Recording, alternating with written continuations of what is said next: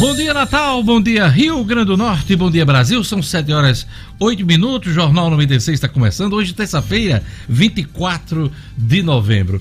Olha, já temos notícia de reinício das aulas na rede estadual de ensino. O anúncio foi feito ontem pela governadora Fátima Bezerra, depois de uma assinatura de um termo eh, de ajustamento de conduta juntamente com o Ministério Público e autoridades da área de educação aqui no estado. Quem traz os detalhes para a gente na edição de hoje do Jornal 96 é a jornalista Gerlane Lima. Bom dia, Gerlane. Bom dia, bom dia, Diógenes, bom dia, ouvintes e a todos da bancada. É isso mesmo, como você falou, Diógenes, foi um termo assinado ontem com o Ministério Público do Estado e a Defensoria Pública também. A data prevista é dia 1 de fevereiro, mas essa data pode mudar, porque algumas ações devem ser é, vistas e tomadas até essa data. Então, caso isso não seja feito, essa data pode mudar. Por exemplo, o termo para o retorno das aulas acontecerem nesse período é, é que o Estado, um, do, um, dos pontos é que o Estado se comprometa até o dia 20 de janeiro em realizar reforma e adaptações nas estruturas prediais aí das escolas da rede estadual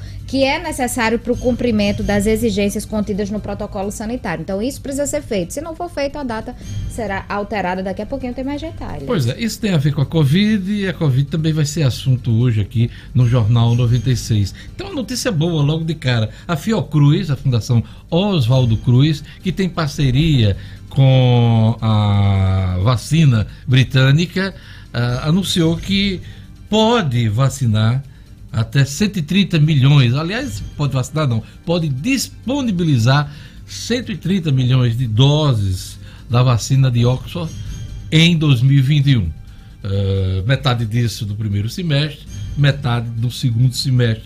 Daqui a pouquinho a gente vai trazer mais informações. O Brasil que tem 6 milhões de casos já registrados da Covid-19 e quase 170 mil mortes. Outro assunto hoje aqui no Jornal 96 é que é, o presidente americano, Donald Trump, ainda não reconhece que seu adversário Joe Biden venceu a eleição, mas, sob intensa pressão de membros do seu partido, o Partido Republicano, deu aval para que tenha início oficialmente a transição de governo. É, ontem, a agência que cuida uh, dessa transição, inclusive liberando recursos para que as equipes possam ser contratadas e se reunirem, é, disponibilizou recursos para a campanha de Biden. Mas o Donald Trump, ainda do Twitter, ontem, disse que vai continuar com as ações para reverter a vitória do democrata há mais de duas semanas, ok? É, até agora, são mais de 35 ações já perdidas pelos advogados de Trump nesse processo de não reconhecimento da vitória do democrata na eleição norte-americana, ok? E ontem o Joe Biden iniciou a nomeação de cargos importantes de sua futura administração. Escolheu o secretário de Estado, eh, escolheu a chefe do Tesouro, que é a Janet Yellen, ela foi eh, presidente do FED, do Banco, é o Banco Central, né? Daqui do Brasil, em comparação. É, também é, convocou John Kerry, que, que, foi candidato até presidente dos Estados Unidos, para cuidar das questões de clima, e Anthony Blinken para a diplomacia, a Secretaria de Estado. São são as principais é, indicações ontem do Joe Biden nesse processo de transição nos Estados Unidos. Também a gente vai repercutir aqui hoje declarações recentes do ministro Paulo Guedes, ministro da Economia, sobre privatizações e reforma. Daqui a pouquinho a gente conversa com Luciano Kleber, que também traz informações sobre a desocupação no Brasil, que é a maior desde 1992, aponta estudo. Uh, Jackson Damasceno, na ronda policial, Natal é considerada alvo da maior operação da história da Polícia Federal. No Estúdio Cidadão, Rara Oliveira informa sobre doações da campanha eleitoral. Doações durante a campanha eleitoral com indícios de irregularidade somam mais de 60 milhões de reais. Indícios de irregularidades, 60 milhões de reais.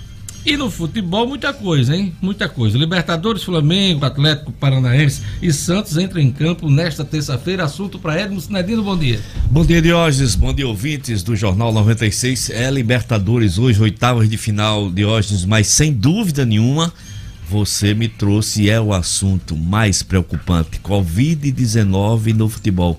60 atletas de hoje desfalcaram os clubes neste final de semana na rodada. Muita coisa. Muitos jogadores. Dos, dos mais de 6 mil atletas de todas as séries de hoje, somados pela matéria que eu vi na Folha, 1.257 atletas já testaram positivo e também dois treinadores da Série A nesse final de pois é. semana. É. E tem, tem um dado que é importante: dos 20 clubes da Série A, Sinedino, 12, 12 tiveram problemas de Covid. Exatamente. Então, mais da metade dos clubes que disputam a Série A, a elite do futebol brasileiro, tiveram é, problemas com Covid, desfalques importantes. Importantíssimo. Por isso que as equipes não têm uma estabilidade, ninguém está despontando como líder do campeonato, Verdade. a coisa está num certo equilíbrio, né? Diante desses problemas da Covid, né? Situação seríssima de hoje. Porque esse protocolo já da CBF já é questionado, né? Porque você testa jogadores, você testa comissão técnica e o restante do pessoal que participa das, das competições. É gandula, jornalista, é, jornalista em campo, exato. você tem aquele apoio é, dos clubes, uhum. dos estádios, as equipes também estão em hotéis, em hotéis aeroportos. Recebidos por torcedores que invadem. Expostos o tempo todo. Expostos né? o tempo todo realmente precisa ser repensado. Muita gente já fala, inclusive, numa nova paralisação do futebol brasileiro. Eu acho muito pouco provável, por tudo que envolve. Mas é isso. Vamos falar também de hoje, de Libertadores, claro, dos jogos de hoje. A, a gente falando aqui, nessa questão da Covid, da Série A. Série, Imagine Série B, Série B, Série C, Série, C, série, D, série D, que não tem tantos holofotes Exatamente. como a Série A. Daqui a pouquinho a gente Verdade. volta a esse tema aqui com o Edmo Sinedino.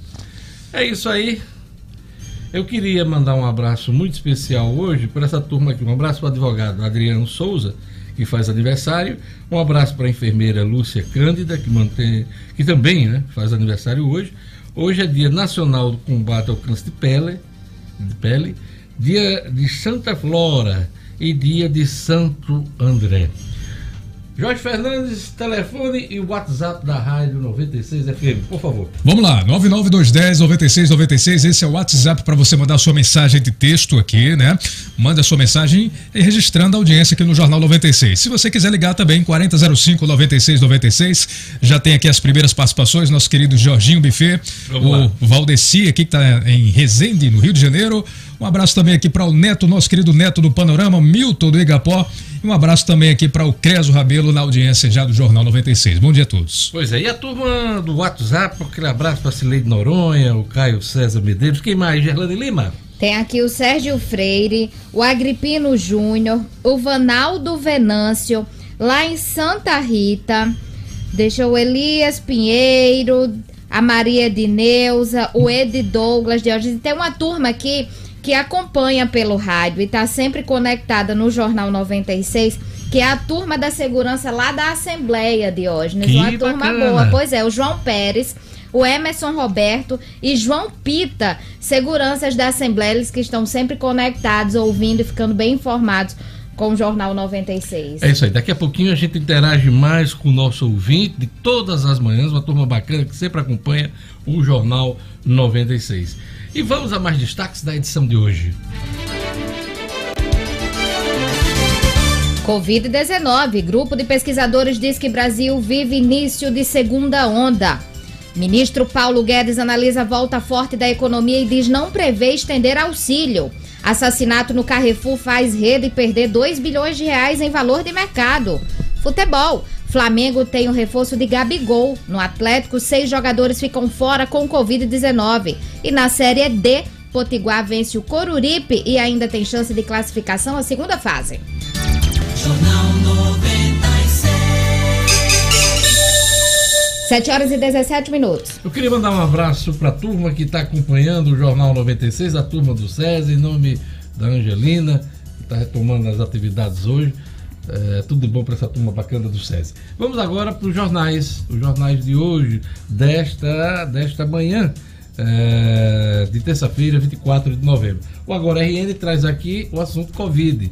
É, esse assunto está voltando com força a partir de agora. Casos de Covid sobem no Rio Grande do Norte. Em qualquer levantamento, qualquer lista de aumento de casos no estado, ontem o Jornal Nacional destacava isso também, o Jornal Nacional da Rede Globo, estava lá o Rio Grande do Norte entre os estados de maior crescimento de casos hum, nos últimos dias. Em uma semana, diz aqui o Agora RN, o número de novos casos de coronavírus aumentou praticamente seis vezes em Natal. Seis vezes em Natal. Apesar disso, o número de pacientes internados em estado grave tem se mantido no mesmo patamar do período de baixa da pandemia, porque jovens saudáveis têm sido os maiores acometidos pela doença atualmente, explica o secretário de saúde. Lembrando que esses jovens estão muito nas praias, nas baladas hoje, né? É quem está adoecendo também o povo dentro de casa, né? Pais e, e, e os mais velhos, os avós. Tribuna do Norte diz aqui, na manchete principal, ao custo de 8 milhões de reais. Aulas voltam dia 1 de fevereiro. Daqui a pouco, assunto de Gerlando Lima aqui no Jornal 96. Esquema gigante de tráfico incluía o Rio Grande do Norte. Polícia Federal deflagra a maior operação do ano no combate à lavagem de dinheiro do tráfico de drogas. E o Rio Grande do Norte foi um dos 10 estados onde mandados de busca e apreensão e de prisão foram cumpridos. Dois grupos atuavam no estado embarcando droga para a Europa. Paulinho Freire deve continuar presidindo a Câmara de Natal, diz aqui a Tribuna do Norte. Guedes, Paulo Guedes, vai para o ataque com privatizações e reformas. Ministro da Economia, Paulo Guedes, afirma que nos próximos dois anos seguirá com agenda de reformas e privatizações. Disse ele ontem, é, em conferências que realizou na manhã de ontem. Vamos para as privatizações, para a abertura, para a simplificação reforma tributária, a reindustrialização em cima de energia barata. É a agenda do ministro Paulo Guedes. Apesar de que tudo que ele prometeu há dois anos, nada se cumpriu, principalmente no campo das privatizações. Vamos ver o que é que diz o Congresso Nacional. Depende muito do Congresso. É isso aí, são jornais locais e vamos agora para os jornais nacionais. A Folha de São Paulo diz aqui é, Bolo sobe 45, sobe a 45 e reduz vantagem de Covas com 55. Votos nulos, brancos indecisos migram para o pessoalista, enquanto Tucano estaciona, mostra o Datafolha, pesquisa do Datafolha sobre a eleição na capital eh, de São Paulo. Né? Bolo sobe a 45 e reduz vantagem de Covas com 55%. Vacina de Oxford é até 90% eficaz, aponta teste. Em média foi 70%, mas pode chegar a 90%, dependendo da dosagem. Também é destaque da Folha São Paulo. Taxa de ocupação é a menor em 28 anos na pandemia. Governo Trump autoriza transição com o grupo de Biden. São os destaques da Folha nesta manhã.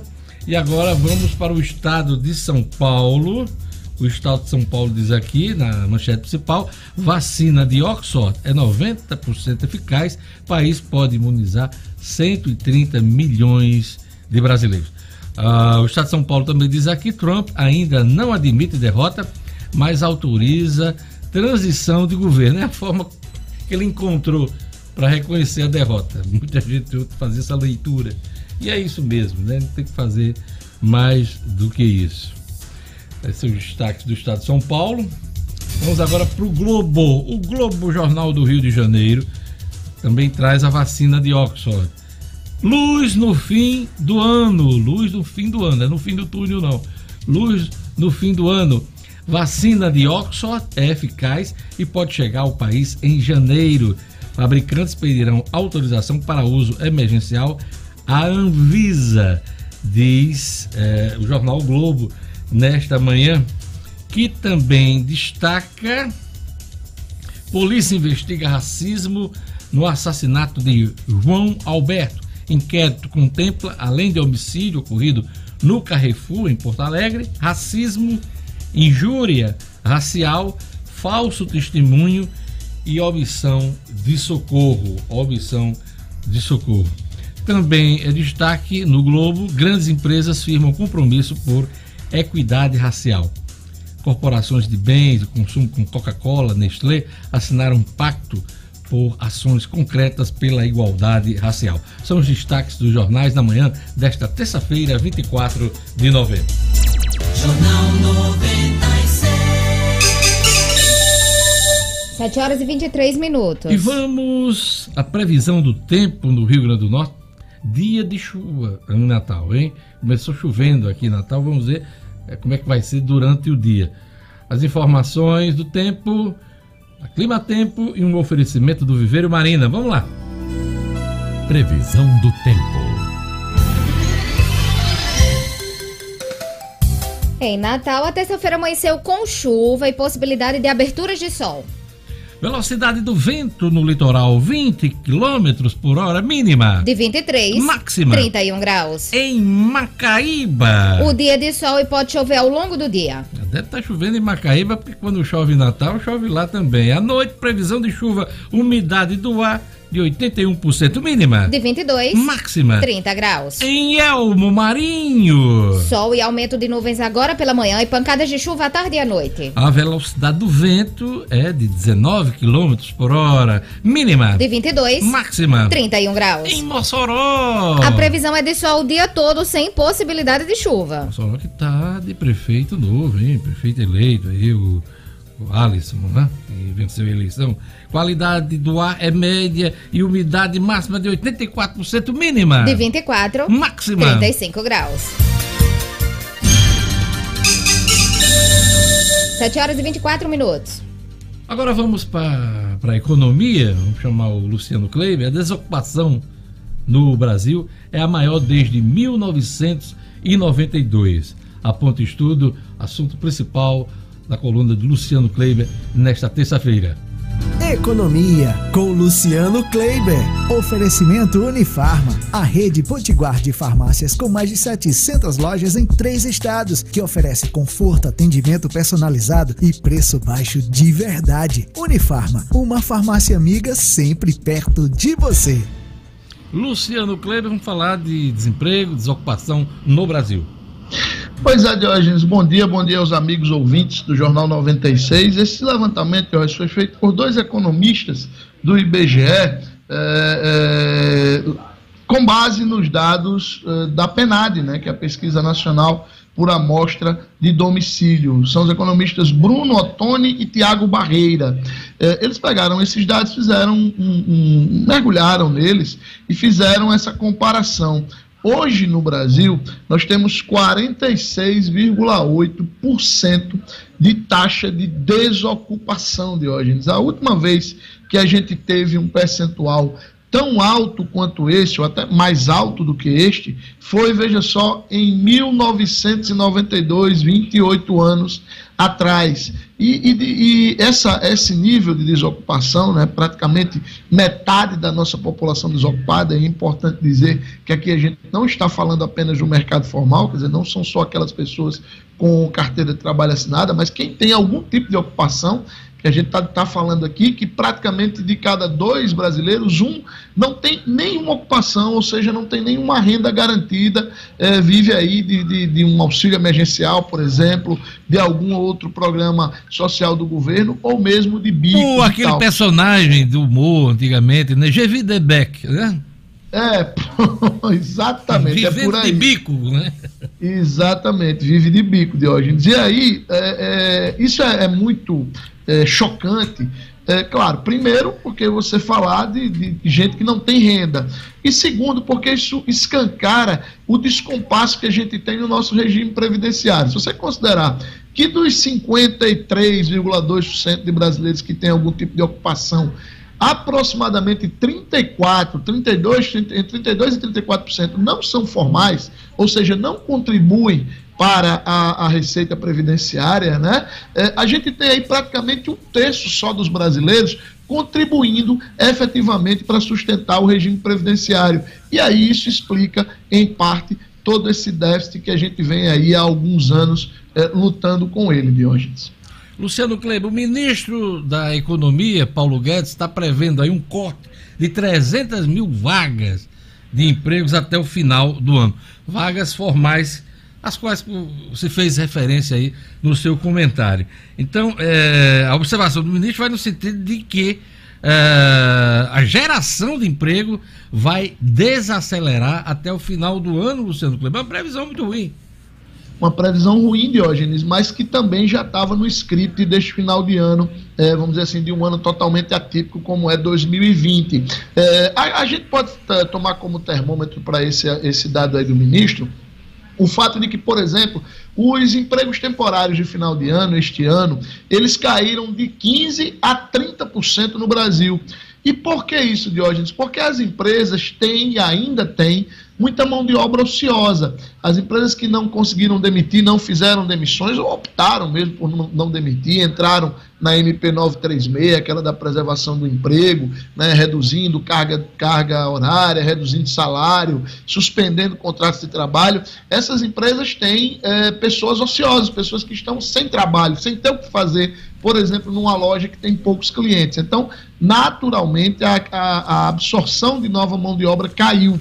E este período de final de ano, que é um período de mercado de trabalho aquecido, está indo na contramão este ano. E isso, mais uma vez, a gente precisa alertar, vai refletir no início de 2021, do ponto de vista econômico, Diógenes. Luciano, Paulo Guedes virou porta-voz do governo agora? Não? Demitiram o general Rego Barros, né? Ele, inclusive, saiu atirando e, com declarações contra o governo. Mas Paulo Guedes tem falado de tudo, né? De Congresso, Ontem estava falando de vacina, da questão dos testes, e ontem falava também das reformas. Reforma tributária, reindustrialização, privatizações. É o novo porta-voz do governo, Luciano Kleber?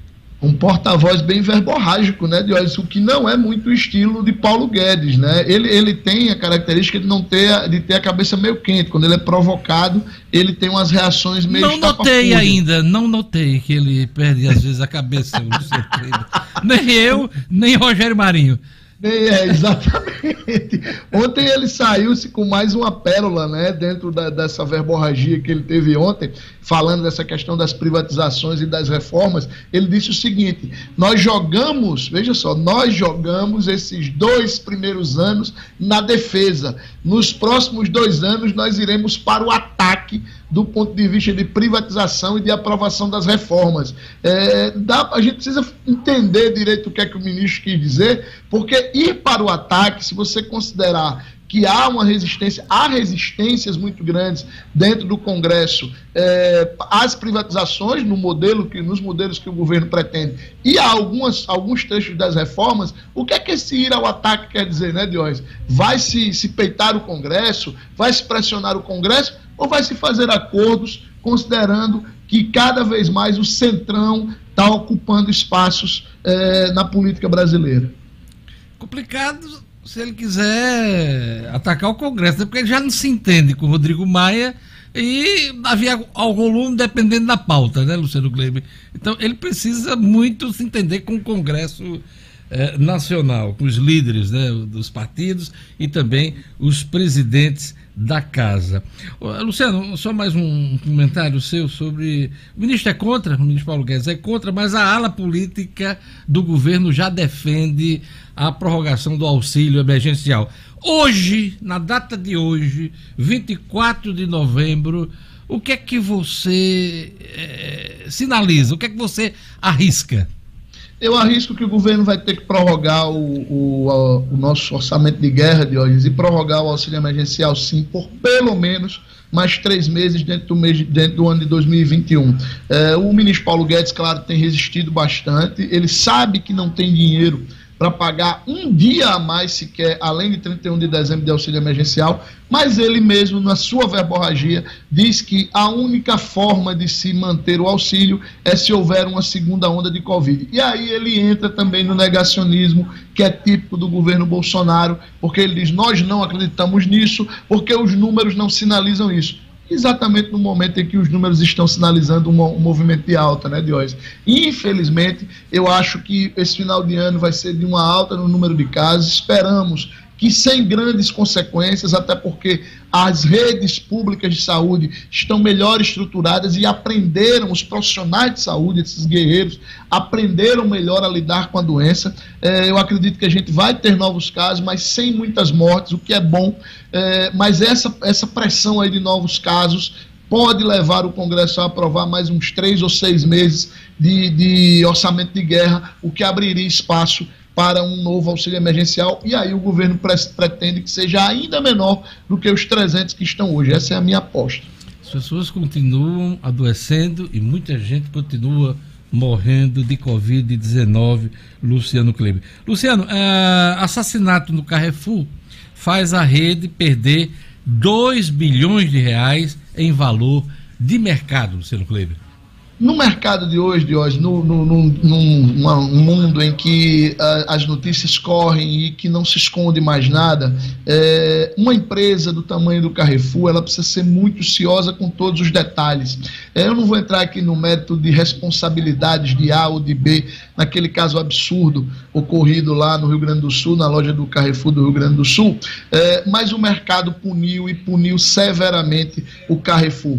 Entre sexta-feira, Diógenes, e ontem, o valor de mercado do Carrefour caiu de 40,3 para 38,3 bilhões de reais na Bolsa do Brasil, Diógenes, o Carrefour Brasil. É, são 2 bilhões de reais de prejuízo por uma irresponsabilidade gerencial de quem é, eu acho que precisa ser muito bem apurado. Eu acho que aí eu preciso registrar aqui que, do ponto de vista de comunicação, a gente que é profissional da área fica de olho muito nisso. Acho que o Carrefour se portou muito bem. Foi muito importante que os seus gestores máximos fossem à mídia, reconhecessem o erro, reconhecessem que aquilo era um absurdo e que, principalmente, comecem a tomar atitudes para tentar reverter, porque, como eu disse, o mercado pune e o Carrefour levou uma punição bem salgada. Pois é, o caso do Carrefour deixa um alerta para todas as redes de supermercados, grandes, os grandes shoppings, os grandes, enfim. É, é um, uma ocorrência poderia né, é, acontecer aí em, em muitos lugares, né? Porque a gente não deseja que esse tipo de, co de coisa aconteça. Ok? É, ginguinha com tapioca hoje aí no cardápio? né? Ginguinha com tapioca, Deus, um dos nossos patrimônios imateriais do Rio Grande do Norte, né? Que tem a cara do charmosíssimo bairro da Ridinha. Ginga com tapioca hoje no nosso cenário. Diógenes, e antes de fechar, Deixa eu mandar dois recados especialíssimos aqui para dois ouvintes especiais, meus principalmente, do jornal como um todo. É, primeiro, o meu tio, por afinidade, que é tio da minha esposa Ana Paula, Ivan, Ivan Lopes, que é, trabalha na área de perfuração de poços, está fazendo aniversário hoje. Uma figuraça, um bom vivão, um cara que adora viver, que sabe viver. Mandar um grande abraço para ele, está fazendo aniversário hoje. E aí, esse que eu não podia de jeito nenhum deixar de mandar, esse que é do meu sogro, cara que me deu de presente a minha esposa, meu amor, me deu de presente a Ana Paula, é, Júnior, Júnior Engenheiro. Esse daí você precisa beijar os pés todos os dias. Hein? Esse é verdade, é verdade. E ele, ele, além de tudo, além de ter me dado minha esposa, Deus, também me deu uma sogra fantástica. Né? A minha sogra, eu adoro ela, diferente de você que gosta ah, de. Rapaz, você é muito babão, rapaz. E você, de você que gosta de criticar sua é sogra, eu tá adoro minha sogra. De, dar um grande Rapaz, o que não faz a proximidade do aniversário, né? ei, ei Gelane Lima. O aniversário é na, é na, é na quinta-feira? Quinta-feira, dia 26. Rapaz, que essa é uma mensagem subliminar. Muito viu? bem, Luciano, muito bem. É, mandou um abraço, as homenagens. Hoje vai ter tapete vermelho e tudo. Aí. E enalteceu a sogra para reforçar o presente, né? E o sogro. expectativa de que é, não, né? O tio da, da mulher. Olha aí. E eu já recebi uma mensagem aqui que o rapaz saiu da, de casa agora para comprar o presente dele. Vixe, agora não vá, não. Calçou o chinelo e saiu para comprar o presente do Luciano. Olha, a coluna de Luciano Kleber é um oferecimento da Unifarma Luciano Kleber. Rede Unifarma, que está em mais de 700, tem 700 lojas em três estados, Diógenes, e tem sempre atendimento personalizado, preço baixo de verdade, numa farmácia sempre pertinho da gente. Rede Unifarma, eu garanto um grande abraço para o nosso amigo Djalma Lemos, da Rede Unifarma. É isso aí. Apesar do Luciano Kleber não ter dado os parabéns no meu aniversário esse ano, né? É, quinta-feira eu vou dar o, o, os parabéns dele, viu? Não se incomode não, viu, Luciano Kleber? eu vou mandar, eu vou mandar pelo menos um zap para você na quinta-feira. Obrigado, Luciano. Até amanhã. Um abraço. Jornal 96. 7 horas e 37 minutos. Você não tem aquela história, quem sabe faz ao vivo? É. Quem pode, cobra ao vivo. A turma aqui não perdoa, não, viu? Vamos lá. Olha, hoje em dia a gente busca um conjunto de qualidades em tudo que vai escolher. E com a educação não é diferente. Não basta ter um bom ensino, precisa estar atento às constantes transformações do mundo. Se preocupar com o presente e com o futuro. Precisa preparar seu filho para os desafios e, claro, precisa ficar num lugar que seja fácil de chegar. Agora, o SEI da Romualdo, que muita gente já conhece, terá uma nova unidade na Roberto Freire, a união de qualidade na evolução da educação. Nosso SEI, Romualdo Galvão e Roberto Freire, educando para o pensar, ok? Vamos lá, daquele alô nosso ouvinte do WhatsApp e do telefone também, é, Jorge Fernandes. Muito bem, vamos lá. É, Milka Costa, um beijo para você. Milka está em Cidade Nova curtindo o Jornal 96. Uh, é, um abraço também aqui para o Marcos Lobato de Açu. Alô, Marcos, obrigado pela audiência. O Gesso Fernandes, grande Gesso Fernandes no bairro Nordeste. Curtindo também a gente aqui o Max Medeiros, o Manassés, que está viajando agora, mas ligado na 96. Boa viagem para você, meu amigo. E o tio Léo também participando aqui no WhatsApp 99210 9696. Olha, como a gente vem noticiando, a taxa de transmissão da Covid no Brasil volta a subir. O país voltou a registrar aumento nas taxas de transmissão do coronavírus, segundo dados divulgados recentemente. O governo de São Paulo prorroga quarentena no estado até 16 de dezembro. E hospitais privados da capital paulista registram um novo aumento de internações por Covid-19. Com novos números alarmantes em vários países, Europa segue com medidas restritivas, incluindo lockdowns. Você quer que essa situação volte, essa realidade volte em Natal? A Prefeitura de Natal alerta: a pandemia não acabou, todos devem colaborar para evitar que seja necessário voltar atrás nas medidas de abertura da economia. Se sair de casa, use máscara, evite aglomerações, use sempre álcool 70 Cuide de você e de quem você ama e ajude o Natal a manter o controle sobre a pandemia da Covid-19. Gerlane Lima, nosso ouvinte do YouTube. Vamos lá, daquela alô. Vamos lá, Diógenes. Tem aqui a Nivanilde Menezes. Ela dizendo que hoje está comendo aí cuscuz com ovo. Olha só, coisa boa no café da manhã. Ovo. É, Eduardo Reis também aqui conectado o José Cílio Gomes, Eromaldo Ferreira, o Elias Pinheiro, Elias Pinheiro dizendo que tá chovendo lá em Macaíba, sim. O Wallace Paulino, Eduardo Reis, aqui falei. Turma boa acompanhando o Jornal 96. E Diógenes, eu quero aproveitar também para fazer minha homenagem. Luciano Kleber homenageou aí uma turma e hoje eu também quero homenagear meu pai que tá fazendo aniversário. Eita, seu Zezinho! É, o Diácono Zequinha, que tá completando 73 é Zequinha, anos. Zequinha, Zequinha é. De Zezinho. Completando Zequinha. 73 anos hoje, Diógenes, aniversário dele. Aqui vai todo o meu abraço, todo o meu amor. E pedindo o pedido a Deus para que derrame essa chuva aí de saúde, de anos de vida. Tem gente querendo derramar cumprir. talco, mas é, é tem gente que seja de, muito talco chuva, também. Chuva de bênção. mas que venha muita saúde. Ele que é um cara guerreiro aí, passou por dois AVCs, passou pelo câncer. É o Highlander. Superou a Covid é também recentemente. Graças mas que tá aí, que tem vontade de viver, gosta de viver. Seu Zequinha que é muito religioso, é né? Diácono, né? Na, na, é diácono. Na, na, comunidade dele e tal. Zequinha que jogou de ponta direita no Botafogo. Não, esse é outro. Esse é outro. esse é outro. Ele, ele, esse Zequinha Mas é ele o pé conhece. de ferro. Ele conhece. Mas ele conhece o Esse, Zequinha. o, o seu E- Zequinha é e pé de ferro. Zequinha, pai, pai de Irlanda é internacional. Ele casou a filha. Casou a Foi, filha. Eu tava lá. casou. Tava lá. Eu tava lá Pois é. também. Padrinho, dia lá, dia acompanhando. maravilhoso. Me bacana. Bacana, né? Casou. Você, você casar a própria filha, É ter a muito- oportunidade ei, de especial. A cerimônia de casamento da filha. Ele teve esse prazer, né? Muito especial. Então, um abraço, é, saúde, paz e sucesso para seu Zequinha. Beijo, painho. Esse grande botafoguense. Tal, Ixi, o forró fica cheiroso, é aquela... Ele vai entender. Ele vai entender outra pessoa. Brincadeira, seu Zequinha, tudo de bom pro senhor. Vamos lá, pro intervalo. Grande botafoguense, Zequinha. Olha, daqui a pouquinho as notícias policiais com Jackson Damasceno. Tem o Estúdio Cidadão com Raro Oliveira, o cotidiano com Gerlane Lima, filha do seu Zequinha, que está aniversariando hoje. 60 anos, é, Gerlane? 73. 73, 73, 73 anos. Eu quis diminuir a idade, né? É, tá bom, tá Pergunte bom. a idade para a, a, mãe de Gerlane, pra você ver como ela é dela. Tem lá, não saiu dos 35. Saiu não. e o esporte com Edmo Cidadinho, daqui a pouquinho, tudo isso no segundo tempo do Jornal 96.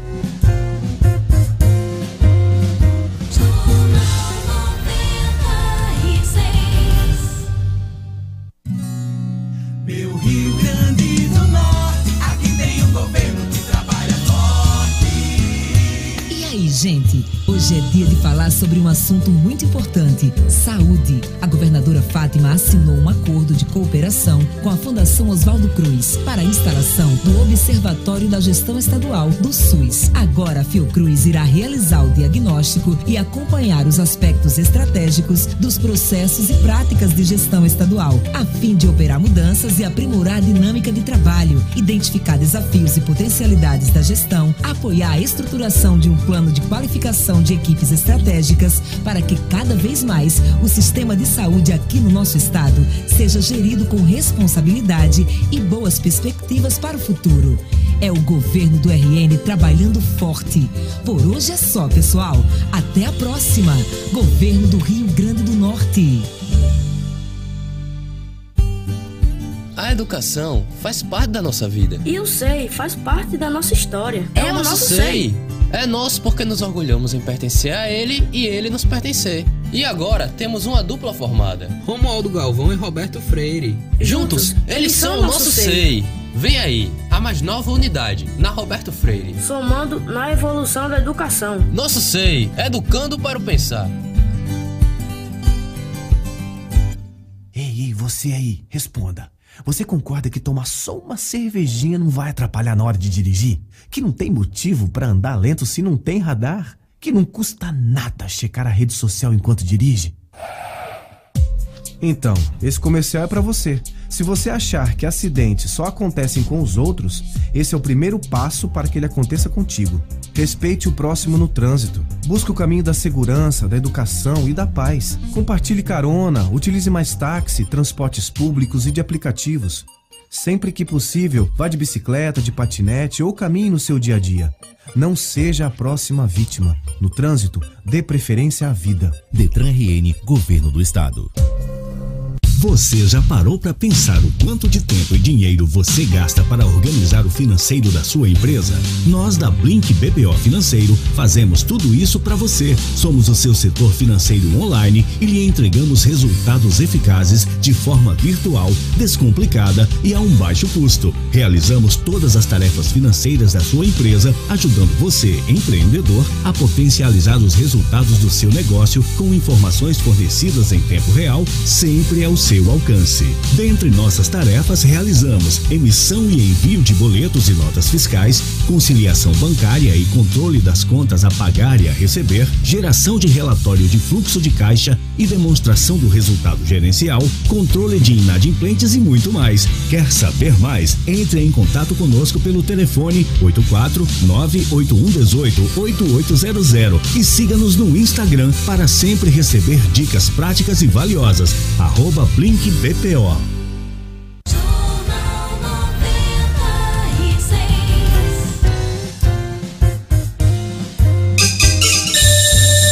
Estamos de volta, 7 horas e 46 minutos. Pois é, e a gente vai para a ronda policial. Natal é considerada alvo, na, uh, foi alvo, né? Na maior operação da história da Polícia Federal no combate às drogas. Vamos lá, assunto para Jackson Damasceno. Polícia com Jackson Damasceno, o da massa. Oferecimento: Ótica Ideal, a única no centro da cidade com estacionamento gratuito e encaminhamento para exames oftalmológicos. Aqui você encontra as melhores marcas do mercado e mais. Entregamos onde você quiser. Ótica Ideal, Edifício Barão do Rio Branco, Loja 5, Cidade Alta. WhatsApp: 988413372. Jackson, foi a maior operação do combate à lavagem de dinheiro do tráfico de drogas. São, são dois enfoques nessa, nessa luta contra as drogas, né? Às vezes a operação contra mesmo o tráfico e também o uso do dinheiro, o que é resultado dessas operações de tráfico. E por que é que a operação de ontem é considerada a maior da história da Polícia Federal, o Jackson Damasceno? Bom dia. Bom dia, Diógenes. Pelos números, são impressionantes não só da estrutura aplicada, como dos mandados obtidos e do resultado conseguido a partir da operação. Para você ter uma ideia, foram 217 mandados, é, sendo de 151 de, de busca e apreensão em 10 estados do país. Rio Grande do Norte no meio, aqui na capital, onde foram cumpridos três de busca e apreensão e um de prisão, além de mandados no exterior, por exemplo, países como é, Espanha, Colômbia, Portugal e Emirados Árabes.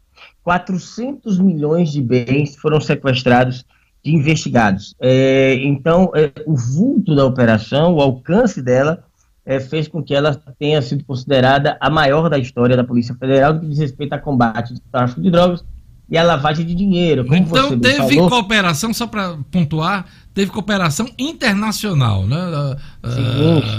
Co- mandados, cumprimento, pedido, cooperação em outros países, né? Exatamente, porque como você bem falou, o tráfico gera um dinheiro, e um dinheiro volumoso, e esse dinheiro, para não dar na vista, ele precisa ser lavado. Então, é comum que os traficantes utilizem dessa tática para limpar o dinheiro e fazer com que ele possa circular do comércio sem deixar rastros de que ele é obtido através do tráfico de drogas. Por isso, essa cooperação internacional já, que muito do nosso entorpecente é mandado para outros países, assim como o processo de lavagem de dinheiro. Então, repetindo, Espanha, Colômbia, Portugal e Emirados Árabes foram países cujas cidades eh, foram alvos, cujas algumas cidades foram alvos da operação Enterprise, como ela foi batizada. Pra você ter uma ideia, foram 50 toneladas de cocaína apreendidas, eh, apreendidos e, além disso, foram utilizados quase 700 policiais federais e mais 30 servidores da Receita Federal. É uma investigação que vem há dois anos e teve como os portos eh, mais utilizados o de Santos e o de Paranaguá. Só aqui no Rio Grande do Norte foram apreendidos nos últimos tempos mais de 6 toneladas no porto de Natal. Ah, o esquema de lavagem de dinheiro, Diógenes, segundo a PF, envolvia multimilionários aqui do Brasil e do exterior, ah, empregando várias pessoas como laranjas, empresas de fachada, para dar ar lícito a esse dinheiro resultado do tráfico de drogas. No caso do Rio Grande do Norte, Jackson Damasceno, pelo menos dois grupos estão sendo investigados de embarcar a droga para a Europa, né, Jackson? Exatamente, não foram dados mais detalhes, mas foi divulgado que aqui no Rio Grande do Norte dois grupos estão atuando nesse eh, atualmente no envio de drogas pelo Porto de Natal, principalmente para a Europa. A Polícia Federal não dá muitos detalhes de sua investigação, mas essa informação também foi confirmada. Uma prisão e três buscas e apreensões, três mandados de busca e apreensão foram realizados em Natal durante a operação. A gente espera que o equipamento que foi recentemente instalado no Porto Natal, o scanner, né, tão esperado, dê resultado e consiga inibir mais ainda ah, o embarque dessa droga para a Europa. Não consegue acabar não, né? Porque o traficante ele consegue mil maneiras, né, de fazer esse tráfico. Eh, se não está dando certo aqui, vai para outro ponto, vai escoa de outro jeito e assim segue a humanidade Jackson Damasceno. Jackson, paraibano foragido da justiça, é preso no interior aqui, aqui do Rio Grande do Norte. Pois é, é verdade. Isaque, Isaquiel Soares da Silva, de 23 anos, Jorge, ele é natural da cidade de Catolé do Rocha, ali na querida Paraíba. Ele foi preso ontem de tarde, numa operação de policiais civis e militares na cidade de Areia Branca, na Costa Branca aqui do nosso estado. A polícia checava uma informação eh, de violência doméstica, sendo que Isaquiel é acusado de espancar e manter a companheira em situação de cárcere privado. Eles moravam na zona rural de Areia Branca, segundo informações, a mulher não podia sair de casa, onde morava com ele dois filhos menores. Por volta das quatro da tarde de ontem, ele foi localizado no povoado eh, rural, no povoado de entrada, mesma região onde residia, e numa conversa com uma mulher, a polícia recebeu a informação de que eh, Ezequiel era foragido da Paraíba. Isso foi constatado através de um contato e através da pesquisa eh, na Justiça da Paraíba, e ele foi conduzido à Delegacia do Polícia Civil de Areia Branca. Depois dos procedimentos de praxe, foi enviado ao sistema penitenciário, onde deve pagar pela pena. É isso aí, Jackson Damasceno, obrigado pelas informações. Até amanhã com a nossa ronda policial. Valeu. Um grande abraço a você, Diógenes, a todos. Até amanhã, se Deus quiser. Jornal 96. 7 horas e 53 minutos. Olha, os pesquisadores afirmam que o Brasil já iniciou a segunda onda da doença. É, esses pesquisadores dizem que a falta de testes, de uma política de saúde centralizada e de isolamento social agravam a situação. O país registrou 344 mortes por Covid na segunda-feira. Vamos aos números atualizados com Gerlane Lima. Bora lá, Gerlane. Pois é, Diógenes, 344 mortes nas últimas 24 horas, chegando ao total de 169.541 óbitos desde o começo da pandemia. Em casos confirmados desde o início, são 6 milhões 88 mil 4 brasileiros que já tiveram ou têm o novo coronavírus, com 17.585 desses confirmados no último dia, Diógenes. 11 estados tiveram alta na média móvel de óbitos, eh, que, número referido por Gerlande agora há pouco. Eh, Vamos lá: Rio Grande do Sul, Santa Catarina, Minas Gerais, Espírito Santo, Rio de Janeiro, São Paulo, Goiás, Mato Grosso do Sul, Amazonas, Roraima e o Ceará. Rio Grande do Norte também aparece em listas aí com alto crescimento, principalmente na capital, né, Gerlane Lima? Isso. Olha, o Ministério Público, junto ao Tribunal de Contas da União, pediu uma investigação sobre a denúncia de que 6,8 milhões de testes para a Covid-19 estão em vias de irem para o lixo por fim do prazo de validade, com prejuízo de 290 milhões de reais, minha gente. 290 milhões de reais. O presidente Jair Bolsonaro disse que os testes já foram enviados para os estados e municípios e que se algum deles não utilizou, deve apresentar seus motivos. Mas, segundo reportagem do Estadão, o material ainda está em instalações do governo federal no estado de São Paulo. Ah, agora vamos falar de retorno às aulas presenciais na rede estadual de ensino. Gerlane. Isso, Diógenes. O governo do Rio Grande do Norte marcou o retorno das aulas presenciais no estado para o dia 1 de fevereiro. Essa é a previsão. O compromisso foi assinado ontem com o Ministério Público do Estado e também em um acordo, né? Em, em um termo de acordo extrajudicial e também foi assinado com a Defensoria Pública. No documento foram determinadas as medidas necessárias para que as aulas presenciais em todas as escolas estaduais retornem nessa data prevista. E aí, de acordo com o documento, isso só não deve ser cumprido apenas e tão somente na hipótese de não ser recomendada a retomada das atividades escolares presenciais nesse período pelas unidades sanitárias aqui do estado e também a, mediante a prévia apresentação do parecer técnico descritivo da situação epidemiológica no Rio Grande do Norte. Nesse caso, uma nova reunião será feita para decidir uma nova data. Esse termo diz que para o retorno das aulas acontecerem nesse período, o Estado se compromete até o dia 20 de janeiro em realizar reformas e adaptações na estrutura predial das escolas da rede estadual. É, são recomendações necessárias, Diógenes, ao cumprimento das exigências contidas no protocolo sanitário. E por isso, até o dia 30 de novembro, o governo deve concluir os processos licitatórios para adquirir insumos como álcool em gel, máscaras, eh, dispensadores e termômetros também para as escolas. Isso porque no dia 20 de janeiro, segundo o documento, as escolas estaduais já devem ter a estrutura adequada, dispondo desses insumos e materiais além dos equipamentos de segurança sanitária, e também devem estar organizadas fisicamente, com aquela sinalização, faixas e cartazes sobre a utilização dos espaços comuns e também processos de higienização. Os professores e servidores que apresentarem, claro, qualquer indicativo de Covid ou tiverem contato com pessoas com a doença devem ser testados a partir do dia 11 de janeiro, essa é a, é a recomendação.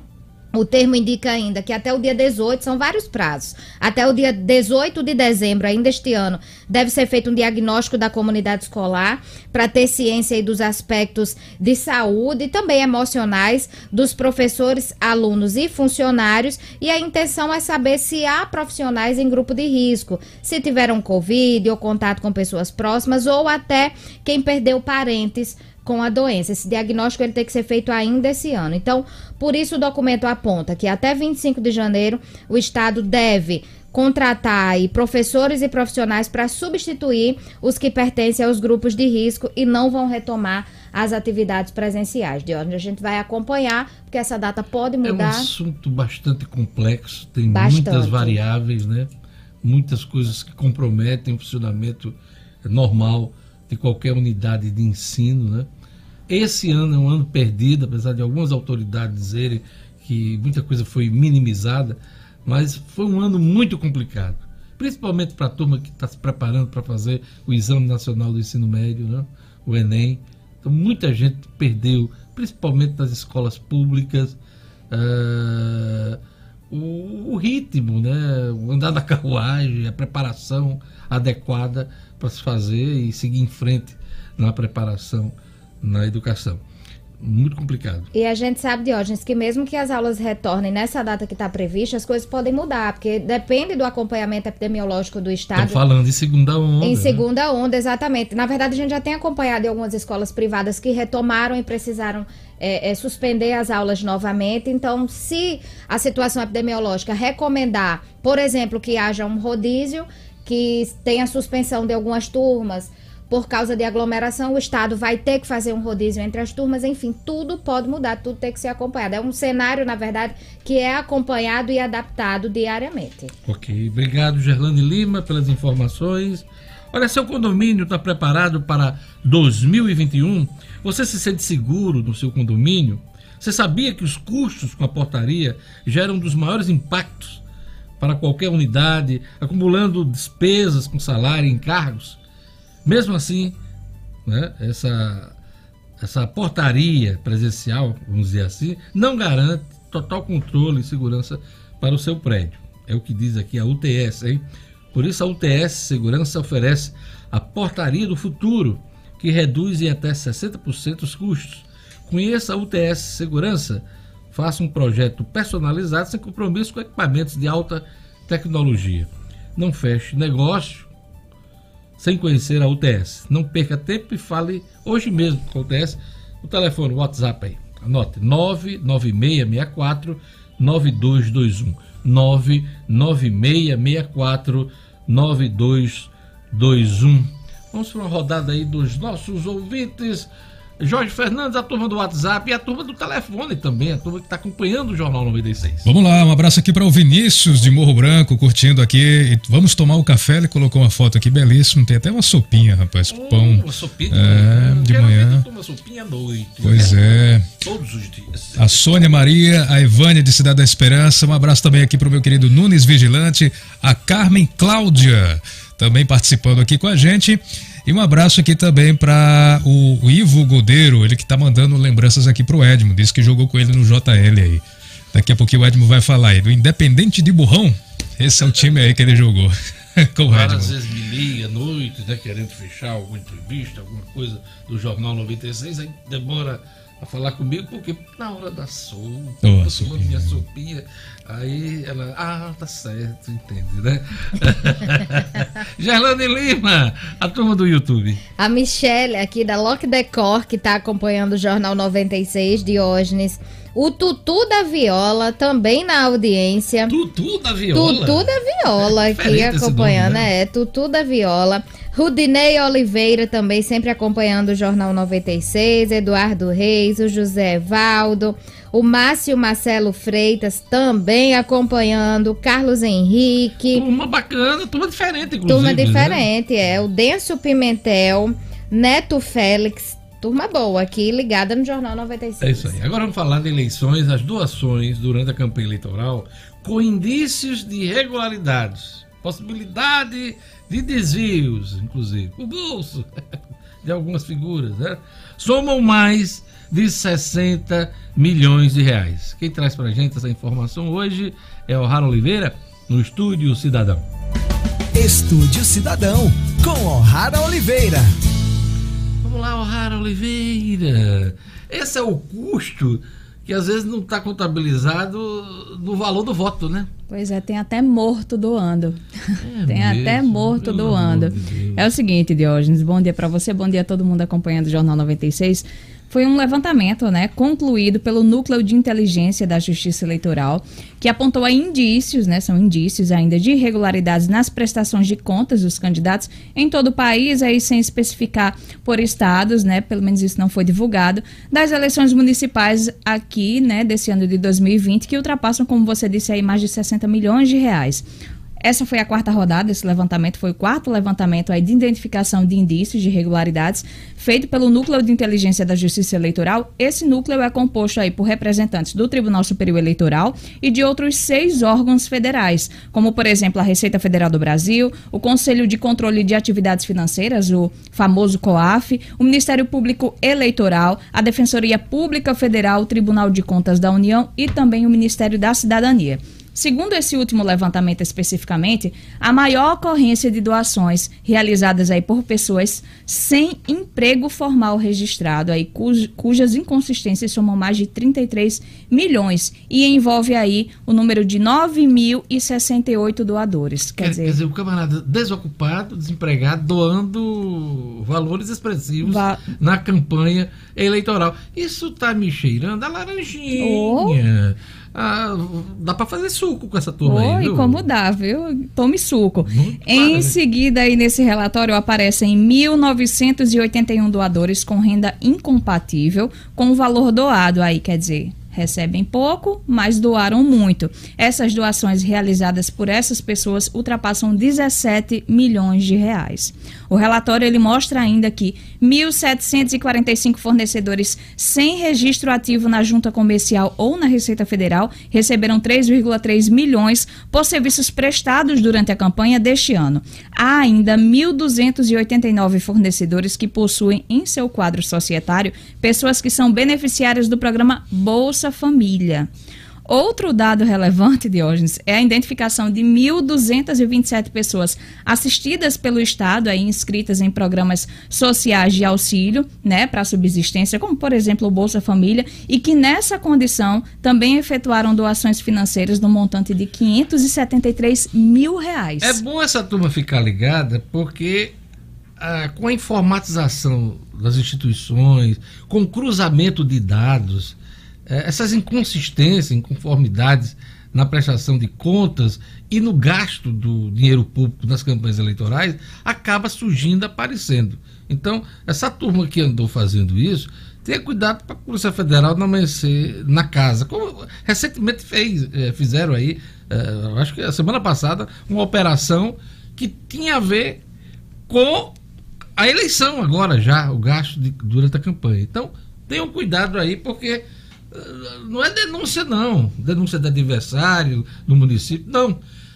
São os cruzamentos de Receita Federal, das instituições, da, da- de tudo, hoje, inclusive da Justiça Eleitoral, o Rara Oliveira. Pois é, você imagina aí gente que recebeu auxílio emergencial pegando esse dinheiro e doando para político.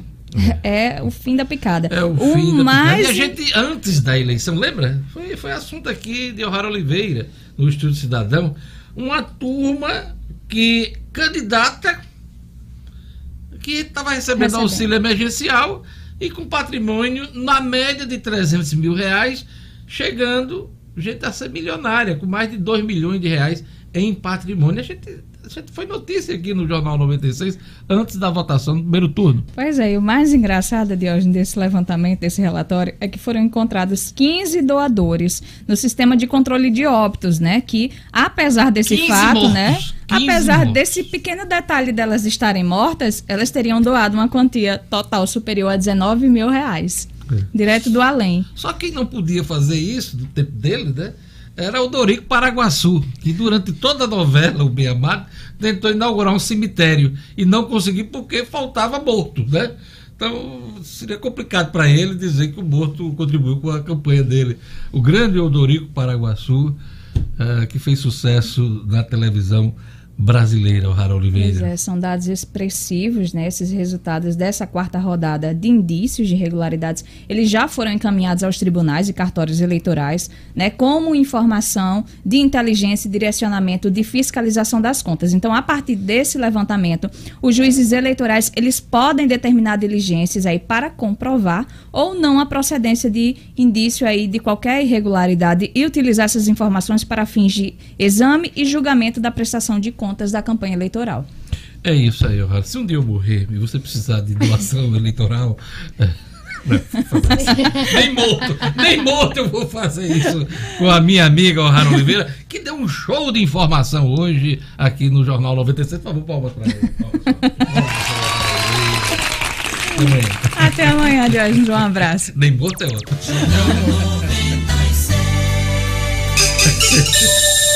8 horas e 8 minutos. Olha, o Jonatas Carneiro aqui do YouTube está dizendo engarrafamento gigante no prolongamento da Prudente de Moraes sentido Natal.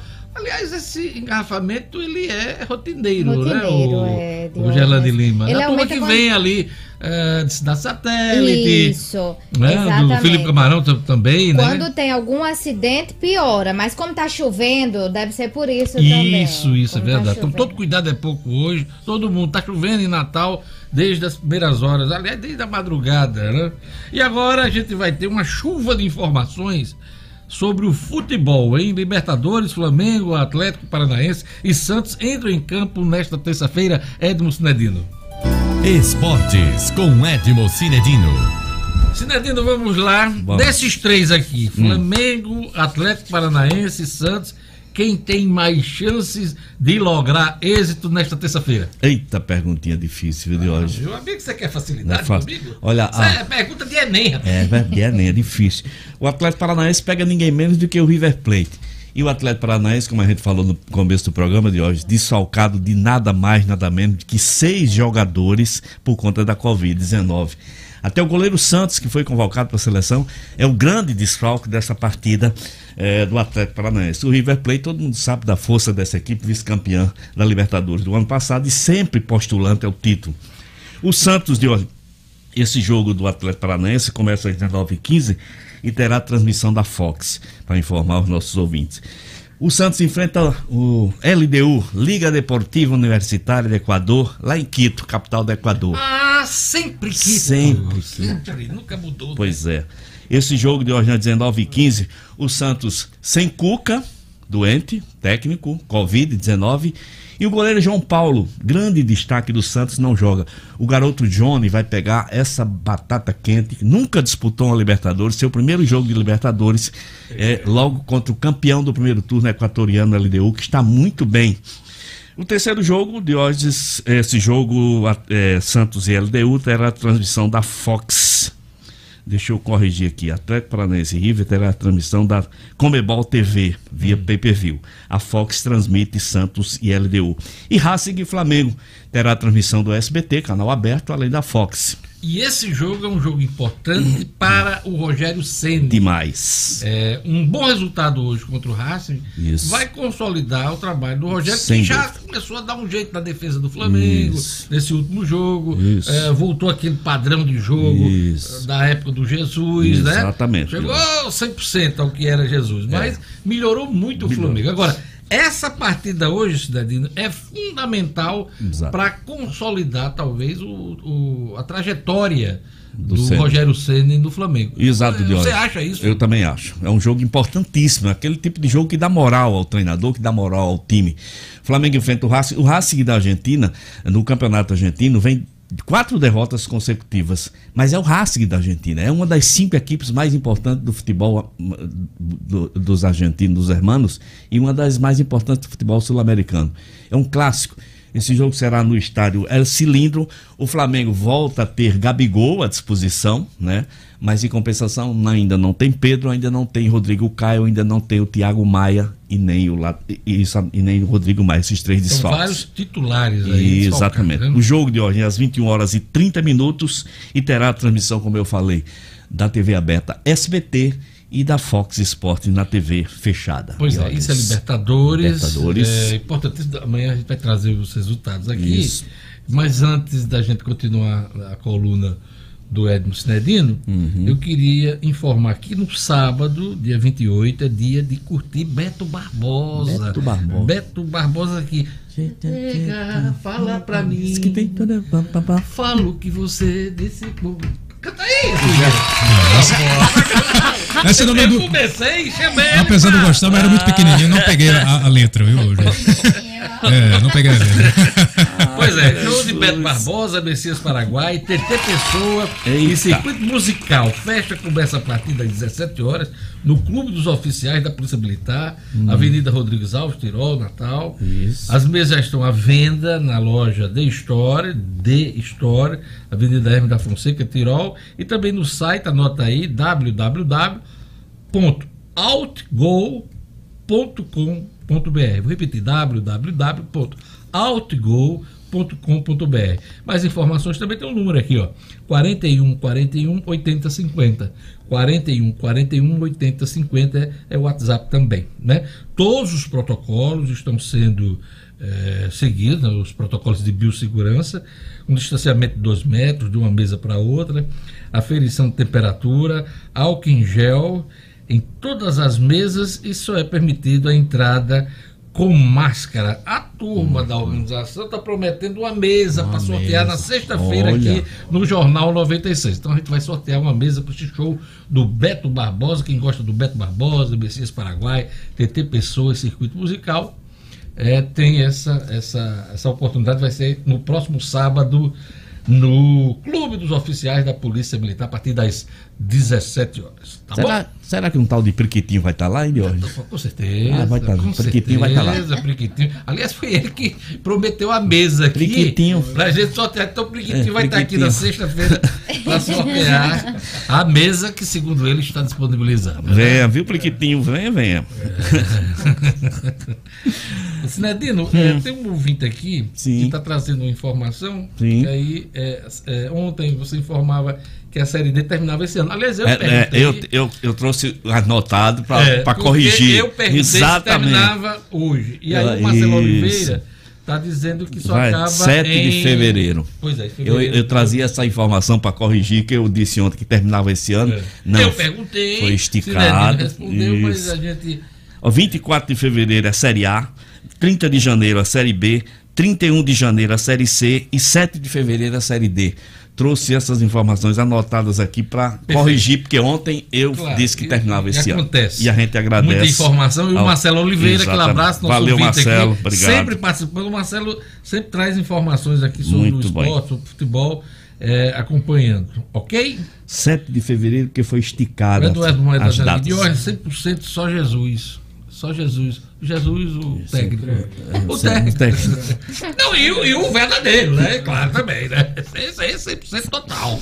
Ah, Jesus. Valeu, Por Eduardo Melo. Pois vamos lá. Vamos agora, vamos Hum. para outro assunto aqui, A Série D? que é a Série D. que A gente Isso. estava falando aqui da- da- das datas, né? Exatamente. Potiguar vence o Coruripe de, de Sergipe, né? É. E ainda tem Da chance- Alagoas. Aliás, de Alagoas. Das Alagoas. Coruripe, pertinho, vizinho. É. É, Potiguar vence o Coruripe de Alagoas e ainda tem chance de classificação na segunda fase, para disputar a segunda fase, né? Exatamente, Diogo. Olha só, ah, o interessante que eu falei isso aqui ontem, né? O Potiguar ontem venceu o Coruripe de 5 a 3 jogo realizado no Frasqueirão, jogo de duas viradas. O Potiguar fez 2 a 0 tomou uma virada de 3 a 2 depois virou para 5 a 3 Com esse resultado, o Potiguar de Mossoró fica na quinta posição, mas na última rodada, se ele vencer o Frei Paulistano e se houver um tropeço do Coruripe contra o Vitória da Conquista, o Potiguar de Mossoró se classifica na quarta posição e pode enfrentar o América Futebol Clube na próxima fase. Pode dar ABC e Globo e América e Potiguar de Mossoró na próxima fase, já fase de mata-mata. No cruzamento. né? Exato, o primeiro contra o quarto de um grupo, primeiro contra o quarto do outro. Vira um- então, um campeonato campeonato Potiguar. pois é, Deus. Ai, Evangelho. Essa possibilidade existe. O ABC hoje é líder do seu grupo. Você acha O que os América. quatro conseguem se classificar? Eu acho que sim, eu acho. ABC e América já estão classificados, né? Potiguar. Ontem a gente falava aqui, até pergunta do Jorge Fernando Isso. sobre as chances do O Globo. Globo. O Globo só depende dele. Se vencer em casa o Atlético de Cajazeiras, o Globo está classificado em quarto lugar, porque a briga é justamente com o Atlético de Cajazeiras. O Potiguar de Mostarela está um pouquinho mais difícil, porque ele tem que vencer o Frei Paulistano e ainda torcer pelo um tropeço, um empatezinho aí do Coruripe, que joga em casa contra o Vitória da Conquista. Então, mas a chance existe, porque o Frei Paulistano não está bem e o Vitória da Conquista pode sim é, atropelar a vida da equipe do Coruripe. a gente vai ficar nessa Conquista torcida. pode conquistar Pode conquistar a vaga. Já? É, é acho que o. Vitória da Conquista já é um dos clubes classificados da segunda fase, mas ainda precisa Cara, de mais coisa. de conquista, perdendo, sabe, Gerrane? Não faz jus ao nome. Vitória. né? Vitória. Você botar co- conquista, conquista sempre, né? Você, Vitória da Conquista, Conquista da Vitória. O que Já foi. Gerane? Sextou. Não, não. Terça-feira ainda, tenha calma. E só, só para informar, ainda só para informar do Libertadores que é claro que amanhã tem Libertadores, amanhã tem Inter e Boca Juniors. Sim, Amanhã tem Delfim né? e Palmeiras, exato. E na quinta-feira tem o Guarani do Paraguai contra o Grêmio. São os nossos seis, Seis representantes ainda na é, Libertadores, na Libertadores. É, muita Engraçado que né? Um, zagueiro. Tínhamos oito esse ano, né? Tínhamos oito, mas saiu, é, saiu o Corinthians na primeira E o fase Paulo. e o São Paulo saiu depois. São Paulo ainda Oito. disputou a Sul-Americana. Né? Exatamente. Ou está disputando? Não, não, já ficou fora também. Já, já tá fora, né? Infeliz- Só tem Vasco e Bahia. Bahia, São Paulo inclusive, joga que hoje. Tá, que tá crescendo na competição do, do Muito. Campeonato Brasileiro, né? É o melhor, ainda é o melhor aproveitamento das- da- do Campeonato Brasileiro da Série A, o São Paulo, apesar do empate com o Vasco na última rodada de hoje. Sinedino, é, a gente prometeu voltar ao assunto no final da edição. É, uma segunda onda de casos de Covid atinge o futebol brasileiro. Depois de episódio de contaminação ocorridos no início da retomada da competição, né, da- das competições nacionais, é, contaram-se no final de semana pelo menos 60, 60 atletas, atletas ficaram fora. afastados por Isso. testagem na Série A. Em Série A, Na só do Série A. Brasileiro. Chegou a 12, com isso o número de clubes, Clubes. de clubes com casos da doença no total de 20. Exato. Dois treinadores também contraíram o vírus. Esse é o cenário da Série A. Imagine, Imagine. eh, esse cenário na Série B, B, Série C, C, e Série D, D. que não tem esses holofotes todos como a gente vem falando, Sinedino. Exatamente, de hoje. E essa testagem, é, eu acompanho aqui em Natal, é feita somente nos clubes, os seus jogadores e sua comissão técnica. E os outros? E os repórteres? E o hotel? E todo. E, todo, e, e, Toda e a arbitragem, cadeia, toda né, a que cadeia que acompanha. A, a operação do futebol. Pois né? é, quem faz a cobertura, quem chega no hotel, os repórteres que chegam para entrevistar, Dia do jogo, pra segurança, o segurança, Gandula. gandula. É muito complicado a situação. Deviam é, aproveitar esses testes que estão boiando lá em São Paulo, que vai dar um prejuízo de mais de 200 milhões de reais, para distribuir para os clubes aí, Pois Série é. A, Série B, Série D. Fica a dica aí. Fica a dica. Tu tá, tá vencendo aí? Distribui logo aí para a CBF, rapaz. Verdade. esse- faz uma operação, parte aí faz dessa- uma operação de guerra aí, combina com a CBF para gastar alguns milhões também. A CBF tem dinheiro É. demais para fazer tudo isso. Tá faltando teste, não. Vai testar aí todo É. mundo aí que está envolvido com o futebol. Então é uma situação complicada, né, diferente, e muita gente está falando até em interrupção, Interrupção. do campeonato mais uma vez. ô, Bom, é, mais uma vez, eu acho, Jorge, que essa, é, essa, essa vontade é, vai crescer, porque a cada rodada aumenta o número de, de, de casos de Covid no Campeonato Brasileiro da Série A. É impressionante. De ontem para hoje, o Atlético Paranaense perdeu seis jogadores. Vai jogar desfalcado hoje contra o, o, o River, de seis jogadores. O Santos vai sem seu treinador e sem seu goleiro principal. O Flamengo vai sem Pedro. E olha que o Flamengo não estava naquela relação dos 12 clubes, então E são gente- 13. E a gente tá falando dos jogos e os treinos. E os treinos? E os treinos, né? Lembrar as categorias que de base. futebol é esporte de contato. Exato. Contato. Então, cara, O, o problema maior do futebol de hoje é que os jogadores ele atua no domingo e na segunda ele tem folga. E nessa folga, aí volta na terça-feira sem a testagem. Aí convive com os outros, como aconteceu no ABC, caso de por conta de folga, quando o jogador volta contaminou. Então é uma situação muito delicada, muito difícil, precisa ser repensado. eu que a CBF vai debater esse assunto. Vai, com certeza. Não sei o que vai fazer, né? A partir Mas dessas você não cobranças. acredita em interrupção. né? Não acredito. Você não acredita. Não acredito pelos interesses todos envolvidos, não acredito em interrupção. Mas que a situação está ficando muito, muito dramática, está. Não- 60 jogadores, Diógenes. No final de no semana. final de No semana final de só. semana, né? E depois desse final de semana, já mais jogadores, por exemplo, os do Atlético, já mais dois. E dos 20 clubes que disputam a Série A, 12, Doze. tiveram problemas, casos da doença eh, eh, esse ano, agora Esse ano. nessa retomada do futebol. Exatamente. Mais da metade. Mais da metade. Registraram surtos da doença em seus em suas Que em são suas 20, equipes. que são 20 que disputam a Série A. Então, 12 desses, desses 20. 12. 60%. 60%. Quase 60% dessa, dessa turma. É isso aí. Sinadino, mais alguma coisa na sua agenda esportiva? Não, Deus, só mandar um abraço muito especial pro, pro, pro Ivo Godeiro e fazer um, um lamento aqui, mas deixar minha nota é, de condolências para a família de Silvio José. Não sei se você conheceu, Deus, ele Silvio foi José, repórter da, da Rádio Poti. Meu querido amigo faleceu Eu, Paulo anteontem de infarto fulminante. Cavalcante, que eu sigo Hum. nas redes sociais, jornalista, foi meu chefe na Tribuna do Norte, né? Paulo Tarcísio, Grande ontem ele Paulo fazia esse registro Pois é. Da morte do, do, do Silvio Silvio. José é uma pessoa muito querida, um cara muito simples, muito simpático, muito A gente amigo. tem algumas perdas né, nessa questão da cobertura Várias, esportiva. várias Semana perdas. passada, Genésio Pitanga. Genésio Pitanga. Era um repórter policial, mas também atuava no esporte, né? Também, Faleceu. também, também. É, trabalhei com o Genésio na época da TV Ponta Negra, quando apresentei lá o Jornal do Dia, né? Então, é, Genésio faleceu na semana passada e ontem o Silvio, Silvio né? José. Foi Covid também? Não, um infarto fulminante. Infarto. Qual era a idade dele? Ah, o Silvio era, devia ter uns 53 anos, 54. Novíssimo. Bem mais novo do que eu. Idade, mais novo que eu. É. É. Silvio José. Gente muito boa. A gente deixa aqui Uma um pena. abraço para a família. Um abraço, condolências. O Igor Rafael Família. de Oliveira Pereira está perguntando: Diógenes, graças a Deus, deixou de ser flamenguista? não, pelo, pelo que eu, eu sei, Não, saiba, não. não. Não Mudei de- avisaram ainda não não, né? mudou de- Pelo não contrário, agora que o Rogério Santos chegou. Não mudou de novo, E, não. o Flamengo começou a ganhar. Vai ganhar hoje, eu vou deixar esse gostinho pra lá? Não. Sou Flamengo, sou Flamengo. Né, Clebinho? Clebinho? Reage. Flamengo, Flamengo, sempre Flamengo.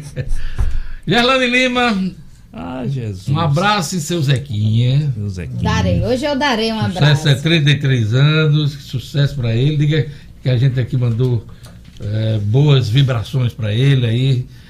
No geral, No né? geral. Obrigada. Porque ele tem principalmente saúde, viu? Amém. É tudo que a gente precisa. E ele nesse também. momento que a gente está vivendo geral. Verdade. A todos um bom dia, obrigado a todos. Fique com a programação da 96 FM, tem muito mais coisa aqui para você acompanhar. É. Então, tudo de bom. Amanhã a gente volta com o Jornal 96. Tchau. Até amanhã. Tchau, tchau. Até amanhã.